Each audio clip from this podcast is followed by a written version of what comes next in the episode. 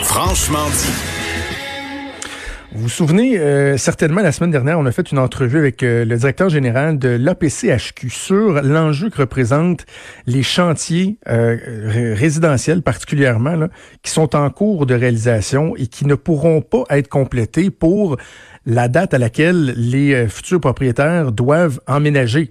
Mais souvent, ces gens-là, il y avait un condo, il y avait un appartement, il y avait une autre maison, ça a été sous-loué, ça a été vendu, ils doivent mhm. quitter. Et il y a un enjeu, puis je disais, il y a plein de gens qui m'ont écrit, euh, par exemple, la, la, la, date qu'on a en tête, c'est le, le 1er juillet, essentiellement, qui est la date consacrée des déménagements. Mais il y a un cas qui nous est rapporté ce matin dans le journal de Montréal, le journal de Québec, qui est comme le, le summum, là des cas problématiques qui nous font réaliser qu'il faut peut-être être capable d'avoir des mesures adaptées pour euh, des cas particuliers. On va en discuter avec Frédéric Mérette, qui est au cœur de ce problème-là, un futur propriétaire euh, d'un jumelé à Saint-Émile. Bonjour Frédéric. Oui, bonjour. Frédéric, je vais vous laisser euh, euh, euh, présenter votre situation un peu. Je vais vous laisser à vous le, soin de, le faire, à vous, à votre conjointe Jennifer, parce que je le disais, là, dans votre cas, il n'y a pas juste une question d'une maison qui est en attente, d'un déménagement qui doit se faire. Il y a plusieurs éléments. Il y a aussi l'urgence de la situation qui est particulièrement frappante. Effectivement, en fait, nous, on a vendu notre condo il y a quelques mois. Euh, on avait eu un offre d'achat accepté là pour on devrait on devait libérer euh, notre condo le 1er avril. Euh, heureusement, on a été capable de repousser avec les acheteurs jusqu'au 16 avril. Ils nous ont accommodés. mais malheureusement, avec les nouvelles déclarations du gouvernement au dernier point de presse dimanche passé, qui annonçait les, le report jusqu'au 4 mai, ça nous a un peu brisé tous nos espoirs, étant donné que euh, eux, ça va faire un effet domino parce que euh, eux, si je libère pas le 16, étant donné qu'ils m'ont repoussé au maximum et qu'ils ne libèrent pas non plus, ils perdent la vente de, ils perdent la vente de leurs jumelés. Donc, s'ils perdent la vente de leurs jumelés, je perds la vente de mon compte ah et ainsi de suite. Donc, euh, ça, c'était la première étape. Fait que nous, on a essayé de contacter, ça fait deux semaines, c'est en contact là avec j'essaie de contacter les différents ministères. J'ai parlé avec le ministère de l'Économie, le ministère de la Sécurité publique, euh, j'ai parlé avec la Sûreté du Québec, mon, ma députée Geneviève Guilbeault, j'ai parlé avec son adjoint. Je suis en contact avec eux euh, depuis deux semaines à temps plein. Je me fais rediriger d'un côté comme de l'autre. Personne n'est capable de répondre à nos questions. Euh, il n'arrête pas de dire que le dossier il est sur la table, mais que là, c'est pas un cas prioritaire. Fait que là, ben, ça fait en sorte que nous, dans une semaine, on n'a plus de toit. Euh, ils ont en plus annoncé euh, le fait qu'on pouvait plus faire de la location courte durée. Je spécifie bien courte durée. On peut faire de la moyenne durée, mais on n'est pas en mesure, nous, d'aller signer un bail ou des choses comme ça. Euh, en sachant qu'on doit déménager sous peu. Il restait trois jours à notre chantier de construction. Donc, il restait... Mais, Frédéric, l'élément aussi qui est, fondamental, c'est qu'il y a un petit bébé qui s'en vient plus tôt que tard. Là. Effectivement, il y a un petit bébé qui s'en vient d'ici deux à trois semaines. Euh, c'est ça qui nous fait paniquer parce que présentement, euh, le gouvernement et toutes les euh, ressources qu'on téléphone nous mettent dans le même panier que tout le monde. Je comprends que on est tous dans le même bateau. Cependant, nous, ce qui nous fait angoisser, c'est vraiment la section bébé parce que les gens disent Ouais, mais vous avez juste à faire faire une attestation puis aller chez vos parents, puis ça va régler le problème. C'est beaucoup plus que ça. C'est toute une logistique derrière ça. En fait, nous, pour aller chez nos parents, euh, ma blonde, il faut qu'elle voie son médecin de famille à toutes les semaines à ses sujets de grossesse. Euh, ça, oui, ça nous prend une attestation pour passer dans le parc des Laurentides, mais il faut aussi revenir à toutes les semaines puis se présenter dans une clinique de médecin, revenir chez les parents. Euh, ça vient, c'est pas cohérent en fait avec les nouvelles mesures que le gouvernement a émises concernant les interrégions. Puis on met à risque aussi nos parents parce qu'on devrait être en temps normal en quarantaine. Euh, en fait, il n'y a rien qui fonctionne dans tout ce qu'on essaie d'entreprendre. On a, on a approché des gens au niveau de la location à court terme, exemple pour les chalets alpins à Stoneham. Euh, mhm. Eux nous demandent également un papier politique parce qu'il y a même des gens qui se sont fait expulser des chalets de, location à cause qu'il n'y avait pas de papier. Les, les polices voient de la lumière, ils vont cogner aux portes. Puis si tu n'as pas un papier, t'es dehors. Fait que nous, peu importe la situation qui se bute devant nous présentement, que ce soit pour avoir un, papier, un permis d'assouplissement pour finir nos trois jours de chantier.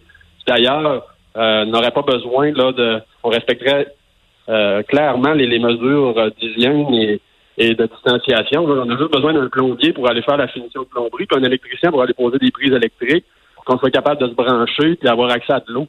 Fait qu'il n'y a pas aucun, aucun danger dans notre situation et personne n'est capable de nous donner ce papier-là, autant pour finir notre chantier, autant pour faire une location pour durer. Euh, Frédéric, j'ai euh, moi j'ai parlé à des, à des sources gouvernementales ce matin, puis ils sont bien bien au fait de votre dossier. Là, ça, je, je l'ai réalisé assez rapidement. Euh, j'ai cru comprendre que il y, a comme des espèces de garanties verbales qui ont été données, là, à l'effet de oui, oui, finissez-les les travaux. Là, il y, a, pas personne, la police arrivera pas, le gouvernement arrivera pas, mais en même temps, l'entrepreneur, lui, il, on peut le comprendre, il veut plus que ça. Là, il veut pas se mettre à risque, il veut avoir vraiment une, garantie, une, preuve écrite, officielle, qu'il peut poursuivre les travaux. Et ça, il n'est pas capable d'avoir ça. Est-ce que ma compréhension est la bonne? Exactement. Puis c'est tout à fait ça. Puis l'entrepreneur, il peut pas se mettre à risque avec le bon jugement euh, d'un policier ou quoi que ce soit. S'il a pas le papier pour se protéger, il peut être mis à l'amende. Puis je les comprends. Puis moi, mon entrepreneur terrain d'œuvre, qui d'ailleurs font un excellent travail, respectait mon échéancier. C'était supposé rentrer le 30 mars. Euh, j'ai vraiment rien à dire sur eux. C'est vraiment que le gouvernement n'a pas pensé à ces, à ces situations-là. Ils ont pensé à ceux qui étaient en logement, qui ne peuvent pas se faire expulser de leur logement, mais ils n'ont pas pensé aux gens comme nous qui vivaient des situations problématiques, des effets collatéraux. Et nous, on le vit clairement présentement. Puis c'est ce qu'on essaye. Là, on essaye de se rendre au bureau du premier ministre pour qu'on se fasse entendre parce que là, on n'a plus de solution. Je peux pas me permettre euh, de m'en aller dans un hôtel pendant un mois à 150 pièces la nuit, c'est l'équivalent de 4500 pièces par mois. Euh, écoutez, là, avec 2000 pièces de prestation d'urgence par mois, on vivra pas longtemps. Fait que, toutes les solutions qu'on essaie de trouver, on a une barrière présentement. Puis là, on a besoin d'aide. C'est pas compliqué, donc euh, c'est pour ça qu'on en est rendu là. Euh, des fois, lorsque euh, et, c'est dommage qu'il faille se rendre là, mais des fois, lorsque notre problématique devient publique, et rapidement, il y a des gens qui lèvent la main pour euh, nous offrir des alternatives, nous offrir des solutions, ou encore, ça va mettre plus de, pression sur les autorités qui vont finalement trouver des aménagements. Est-ce que là, au cours des dernières heures, il y a, des, solutions que vous voyez poindre à l'horizon, ou c'est toujours le, le flou total? J'ai reçu des centaines de messages de gens qui nous proposent des appartements, des, des, des maisons. Mais l'affaire, c'est que c'est très gentil, c'est des belles pensées de leur part, mais c'est des maisons vides ou des appartements vides. Ma blonde va accoucher dans deux semaines. On n'a pas le temps de gérer deux déménagements en même temps. Il n'y a rien de cohérent, en fait, dans, tout ça. Ça serait tellement pas compliqué de seulement faire un, un petit papier d'assouplissement pour une mesure exceptionnelle. Déjà que les plombiers les électriciens sont considérés d'un service essentiel pour les situations d'urgence, ça serait pas compliqué de nous mettre dans une situation d'urgence. C'est ça qu'on veut faire valoir aussi comme point. Je sais, Frédéric, vous l'avez expliqué là, dans une publication Facebook qui va euh, plus en profondeur que, euh, que l'article du journal, qui était contraint un, certain nombre de mots. Mais euh, si je me fais le, porte-parole des gens qui nous entendent, il y en a qui vont dire, ben là, si la maison est à trois jours d'être prête, doit avoir moyen que vous vous emménagiez quand même, puis finiront les travaux après. C'est quoi les enjeux qui font en sorte que cette option-là n'est pas envisageable? C'est pour ça que je suis content qu'on se parle ce matin parce que euh, justement, des publications dans le journal, je comprends, l'espace est restreint, on peut pas y aller en détail autant que ça. Euh, les enjeux, en fait, c'est que finition plomberie, ça veut dire quoi? Ça veut dire poser les lavabos, poser la toilette, poser la robinetterie. Fait que comment tu veux que je rentre dans une maison si j'ai pas de toilette, j'ai pas de robinet, j'ai pas d'évier, comment je vais faire pour euh, fournir de l'eau, puis comment je vais faire la même chose pour la finition électrique. Toute leur offre d'électrique est passée. Mais mes prises de courant sont pas posées, j'ai rien. Comment je vais faire de me brancher mon four pour brancher mes affaires pour subvenir aux besoins essentiels du bébé? Ouais. Je, depuis ce matin, euh, je pense à vous, puis je pense à votre euh, à votre conjointe euh, Jennifer. Les, une grossesse, c'est pas toujours évident à la base. Nous, on a eu deux enfants, là, et, mais les dernières semaines, c'est les semaines où on s'endure pas, on a hâte que le bébé il sorte, c'est pas évident, les déplacements sont, sont limités.